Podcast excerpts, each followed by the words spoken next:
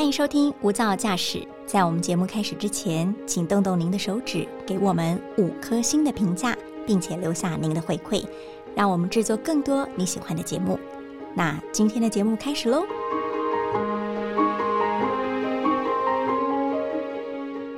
常言道：“爱你在心，口难开。”或者说错了一句话，好比是泼在地上的水，再也收不回来了。这是因为我们的嘴巴跟我们的心还有脑没有一致所产生的错乱现象。有时候我们会表错情，有时候我们会词不达意，甚至我们可能会祸从口出。所以今天就让我们一起用温柔的语言，好好来表达自己，实践好话一句三春暖。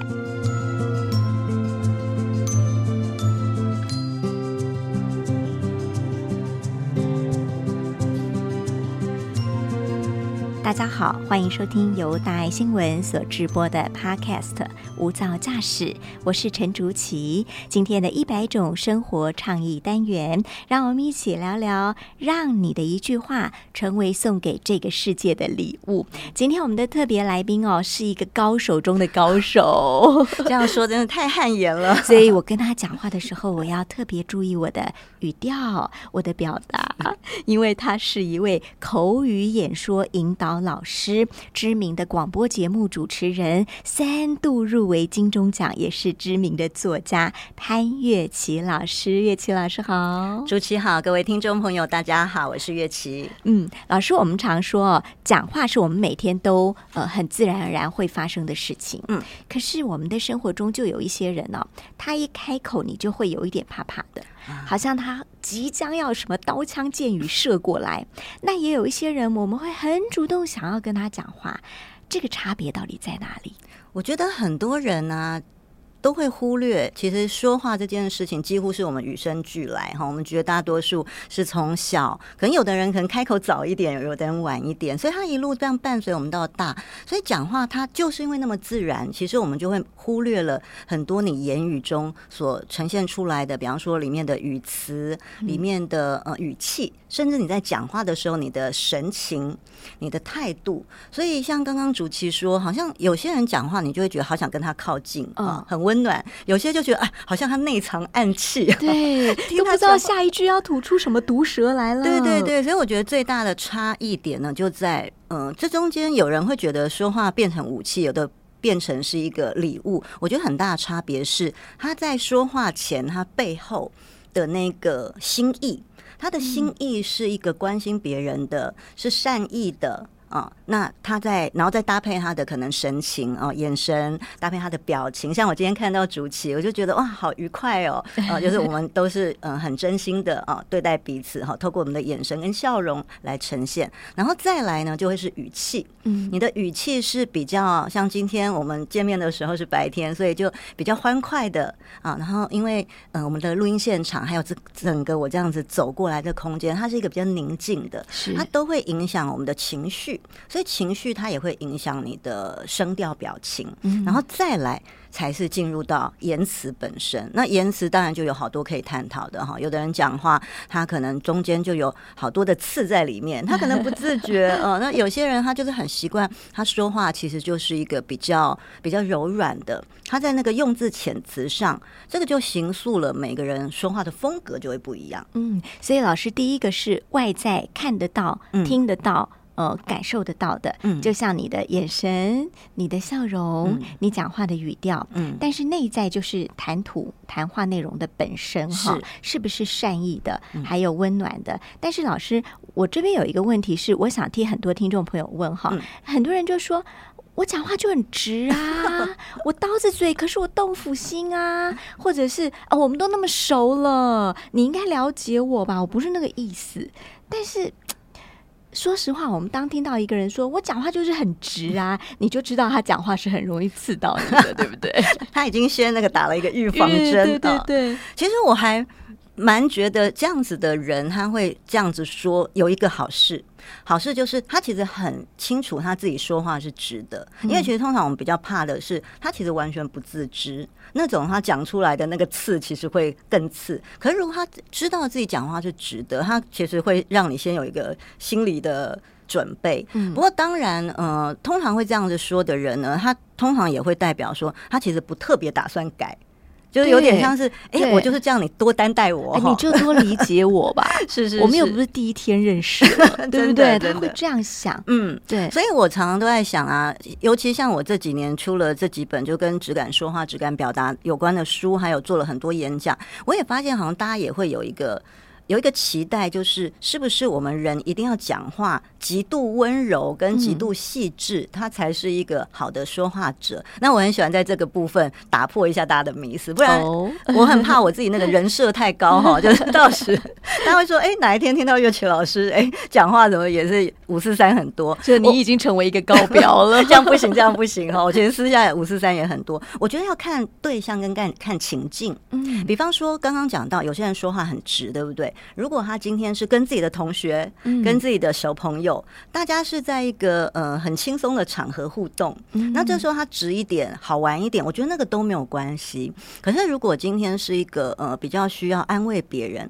或他可能需要做一些商务上、职场上的沟通，或者那种半生不熟的朋友，对，因为半生不熟你讲的很好，因为半生不熟他就是或是完全不熟，因为他不了解你的个性，对他。你们之间也还没有那个友谊的存折的基础，爱的存款。对，所以今天你讲的所有的话语，他所有所透露出来的讯息，他就会变得很直接，他没有任何的过滤，他没有其他爱的存款去抵消一些。呃，可能那个他说话太直，他也不懂得怎么理解你或包容你的直。对对对，所以我还是会蛮鼓励，就是呃，不是说每个人一定都要像志玲姐姐啊，讲话那么的温柔，但是呢，的确你可以去评估，你面对不同的人，面对不同的语境，啊，不同的情境，那你可以表现出什么样的一个说话方式？像我的话，因为今天面对主持，然后在一个那么好的录音的空间，然后又是又是这个无噪驾驶这样子的一个。灯光美，气氛佳。对，所以我我自己也会放柔我的说话的声音。但是我平常如果私下，我跟我的这个死党啊，哈，好闺蜜啊，跟自己的姐姐哥哥，又我也会比现在又再顽皮一点，然后可能会再再粗鲁一点点，其实也还是会哦。那我觉得这有什么好处？因为人其实是弹性的。对你今天如果都是同一种方式。其实也蛮累，而且我常说，要做一个好的质感表达的说话者，其实你还是要有很多讲究跟注意事项嘛。那你其实如果长期只是这样子，有时候，嗯，因为说话，比方说我们咬字要清楚，那它其实需要动用很多的肌肉。嗯，那你今天你，嗯，这个话语你要有一些修饰，其实你要大量。调兵遣将，你脑内的很多的语言中枢啊、资料库啊，你的脑袋其实很忙的，其实是一件很辛苦的事情。对，但是也不是说今天你就是做这一切，就说啊那么辛苦，我们人生为什么要那么累呢？因为我有时候会听到朋友讲说，我我不要学这些，因为我人生没有要那么累啊。那我只要跟我想相处的人相处就好，反正他们懂我。这也是一派理论。对对对，就是这也是一派。但是因为可能我自己的心意是比较大的哈，我总是会觉得，就像呼应今天。我们的节目主题，如果今天你的话语可以给别人是一种力量，是一种温暖正向的一个鼓励，是一份礼物，嗯，那么。我们真的很值得去琢磨，跟稍微再锻炼一下。就像我们其实好多人为了健康，你会努力去健身、运动、运动、做瑜伽。就像我最近开始又开始跑步。那以前我很喜欢学舞嘛，我学很多身体的学习。它过程辛苦吗？其实是辛苦的，但是成果是甜美的哦。嗯，所以我觉得说话是一个非常值得去研究跟去淬炼的一门艺术，嗯，也是一门学问。所以它。的确没有那么容易。如果你要做到一个很好的程度，但是好处是，当你今天你多有留心，你去调整。你会收到非常非常多很棒的回馈，所以你不是只有送礼物给别人。嗯，根据我的经验，不管是呃发生在自己的日常生活中，还是我非常爱去国外旅行，就是因为自己这样子的谈吐，跟自己可能也很善意的去回应别人，或是关注别人，然后你所吐出来的话语，哇，我收获到好多意外的惊喜或是友谊。因为我们透过说话，在不知不觉当中，可能结了很多的善缘，是那个会变。成一个很有祝福的、很浓郁的磁场在包围着我们，有一种善的循环的概念。而且啊，因为物以类聚，所以像呃，我自己是比较注重言谈的温柔善意的哈。那我就觉得，哎，我身边真的围绕了好多的朋友都是这个样子，但是我不知道是不是因为他们为了要跟我讲话，他们稍微调整了一下。但是我我相信没有啦，就是他们本来就是很棒的人。那如果一些很直心直口快的朋友，我也还是要回应，我也有很多这样子的好朋友。但是就像我说的，因为我们其实除了他的心直口快，但是背后我们因为有足够的友谊基础，然后你也知道他也做很多很棒的事，他的那个快，你知道有时候心直口快。快，它代表什么？有时候也是因为代表他生活太匆忙，嗯，他其实是很焦急的、很忙碌的。那这个又更常出现在嗯职场妇女。我为什么讲妇女？是因为很多，毕竟在台湾还是很多的女性，她承担了工作，还要承担家庭的责任，对，所以他们通常有时候讲话又会更急更快。那这时间不够，对，时间不够，然后或者是有时候孩子啊，哦，有时候就是像现在很多人需要在家。就是线上对线或是线上的那个学习，这时候有大量这种亲子密集相处的机会啊，然后又要煮饭，很容易炸锅，真的，然后又要打扫房子什么的，全部都挤在一起，然后老板可能又哎发赖的讯息啊，或跟你要东西，所以你真的会很急，很急的时候讲话就会变快。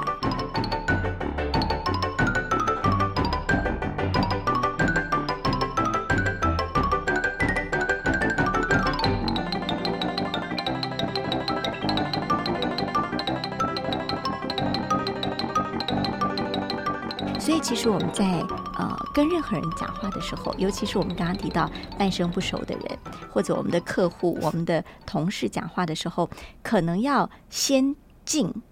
再思，再语，是就是静思语。哎，真的耶！好是是是，先静下来，嗯，想一下再讲，而不要让所有话都像火箭炮一样。脱口而出，嗯，因为大部分很多人他是先遇到这个事件，他思绪很快。对，其实心直口快的人，他也是一个思绪快的人。是，所以思绪快是一个很棒的优点。因为好多人其实是很担心自己反应不够灵敏，所以他其实是个优点。所以只要再调整一下这个。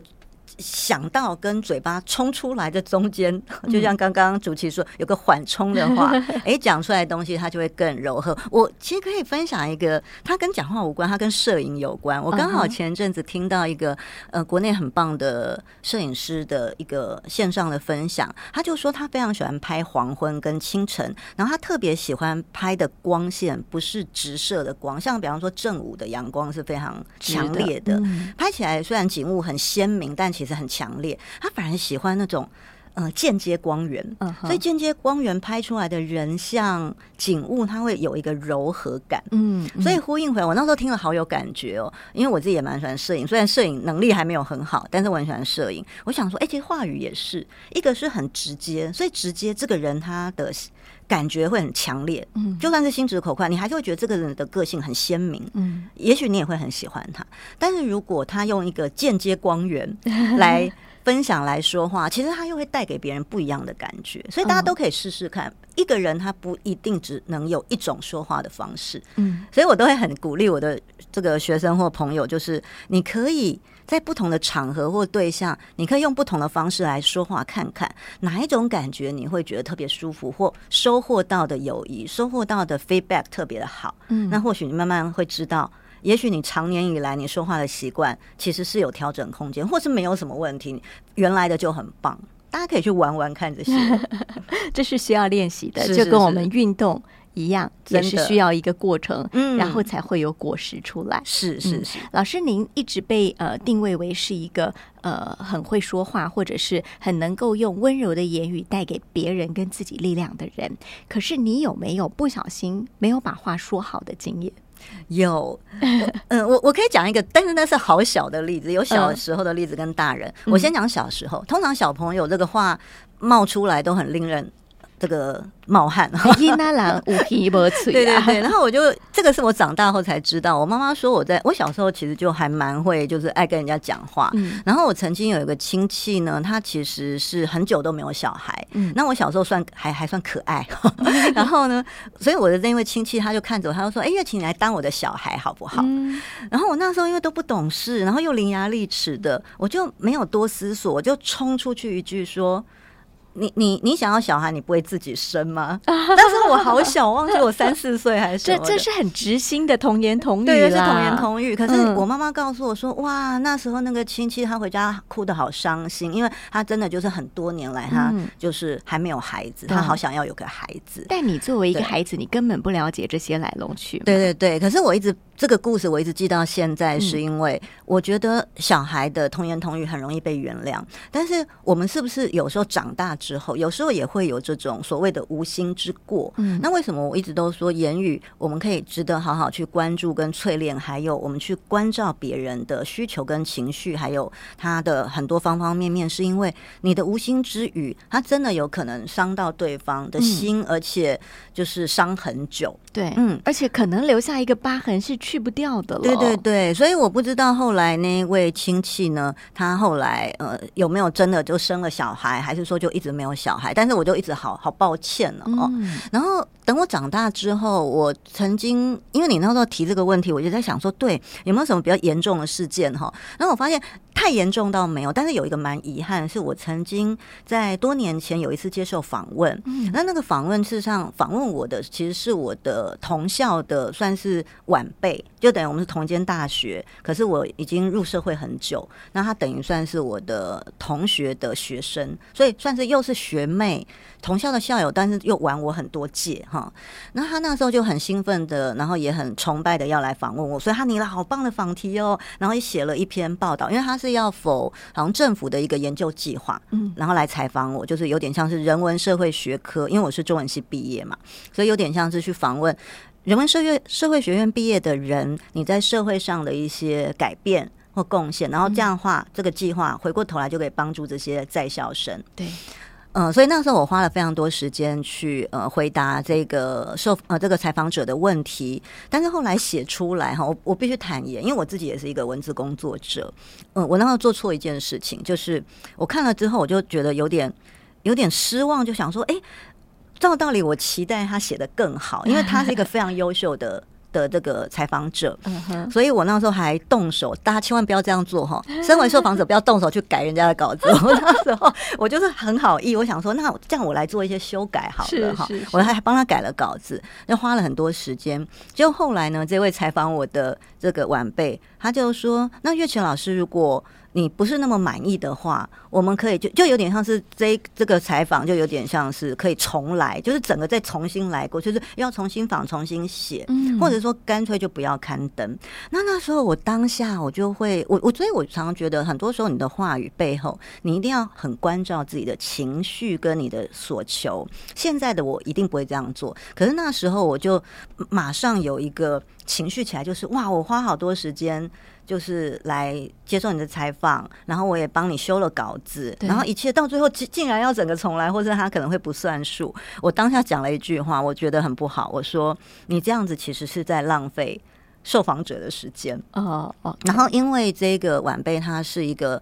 心思非常纤细的女孩儿，嗯，因为会念中文系嘛，我们常常心思是很纤细，我自己也是。然后之后她就消失了。消失了是什么意思？消失了就是她就再也不跟我联络，然后我也不知道我的那那个受访的。结果到最后是不是有刊登在如期刊登在那个计划中？所以这件事情就人间蒸发了，对，人也不见了，文章也不见了。对对对。然后我就我其实很遗憾，因为我其实很喜欢这个女孩子，嗯啊，就是一个很优秀的女孩。然后所以所以我会觉得，但后来我有跟我的朋友讨论这件事情哈，我觉得呃，当然也有些人会站在职场的立场，就是无论如何以专业度，对方都不应该消失。但是如果以朱期问我说。嗯，有没有什么心直口快哈？你讲出了一些话，其实造成一个伤害。我觉得当初我其实是可以用更好的方式来跟对方表达你的情绪，对我的情绪或是我的需求。嗯，因为而且我觉得在所有说话，你必须要了解目的。比方说，今天如果这是一个工作哈，坦白说，它是一个工作，那我跟对方其实我们最重要的是如何让。这个工作可以好好的完成，而且如果好好完成，它是可以帮助很多人的。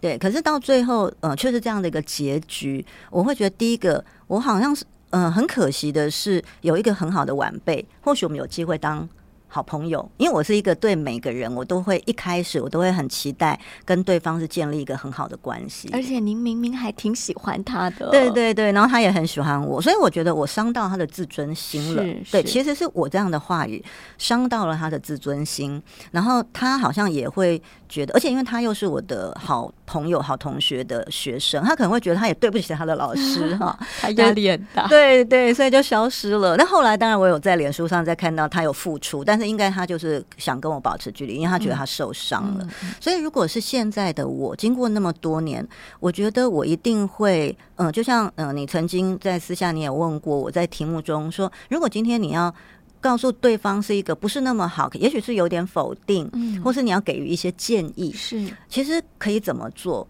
嗯，我会觉得，其实最好的方式是你必须要先肯定对方的努力跟付出，然后就是有点像，嗯，大家可能听过一个叫做三明治的方法，对，所以你前面先给予赞美，给予肯定，你把中间的一些建议包在里面，嗯，然后那些建议讲完之后，后面再给予一个赞美，一个感性跟一个呃未来可能期待再合作，我们可以约出来喝茶的一个说话的方式。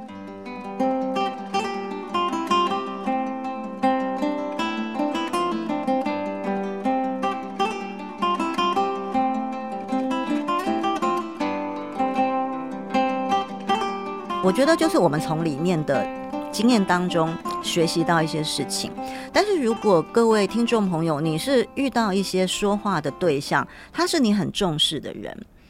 那因为那个当下的无心之过哈，你可能心直口口快，或是有时候其实是你讲的这个话，你还真的不知道他其实对他来讲是个点。对，再熟的朋友都会哦。对对，那这时候我觉得最成熟的，如果双方都是成熟的大人，其实是可以提出来。嗯，所以现在的我也有也有进步，因为以前我的确会为了人与人与人之间的和谐，其实我也会把很多的不舒服憋在心里。嗯嗯，那。但是后来我发现这样也不好，所以我们不是讲话是礼物，不是代表说你不可以有情绪，你不能表达你的那一份呃感受，或是不够满意的地方哈。但是你可以在话语中去做一些调整。嗯哼。所以现在我也如果遇到一些比较不舒服的情况，我会让对方知道说，呃，就是比方说，哎，谢谢你这样告诉我什么。可是，在那个部分可不可以，可不可以下次可以有什么样的调整？对，就是我我会稍微讲一下，意思是你你现在已经可以勇敢成熟到把自己的雷区讲出来，会会会，然后 别人踩到雷的时候，别人也会知道，就是会你你看情况，就是有些事情，如果你觉得可以很快的过，你也消化的过来，他也不会在你心里留下疙瘩。的话，那不一定每一件事情都要都要表达，跟是。每个事情都要讲，对。但是如果你觉得这件事情它会有一些比较大的影响，比方说你们以后要合作很多次，那如果你不先讲，之后他的雷会一直出现，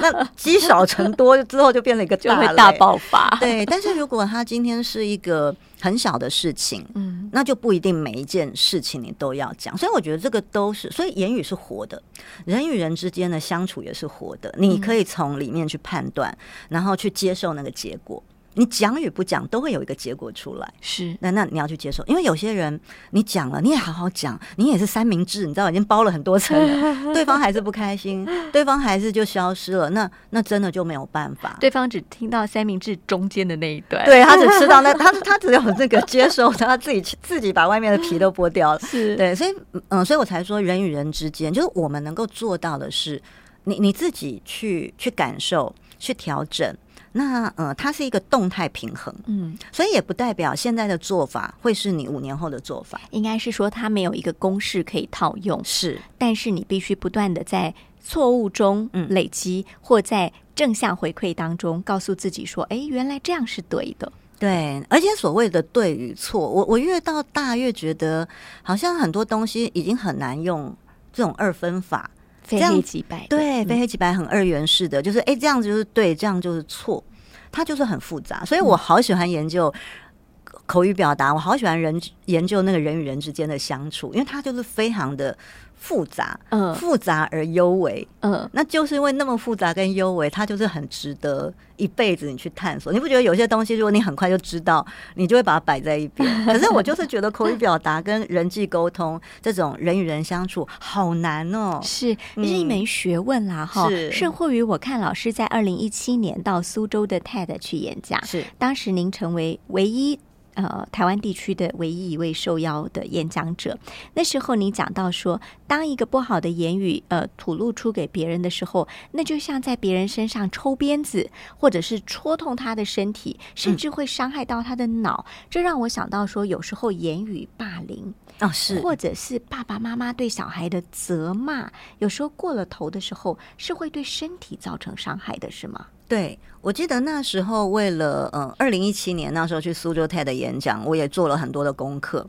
嗯，然后那时候我就。读了很多的资料跟有些论文，我就发现，嗯，你看那是五年前的事情，对不对？其实到现在陆续都一直还是有不同相关的这种研究出来，对。然后，嗯，我我记得那时候在 TED 演讲里面，我讲到的一个是哈佛大学的医学院做过一个研究，就是如果父母对孩子说了很难听的话，就所谓的言语暴力，哈，这种言语霸凌，在孩子的大脑区域会产生。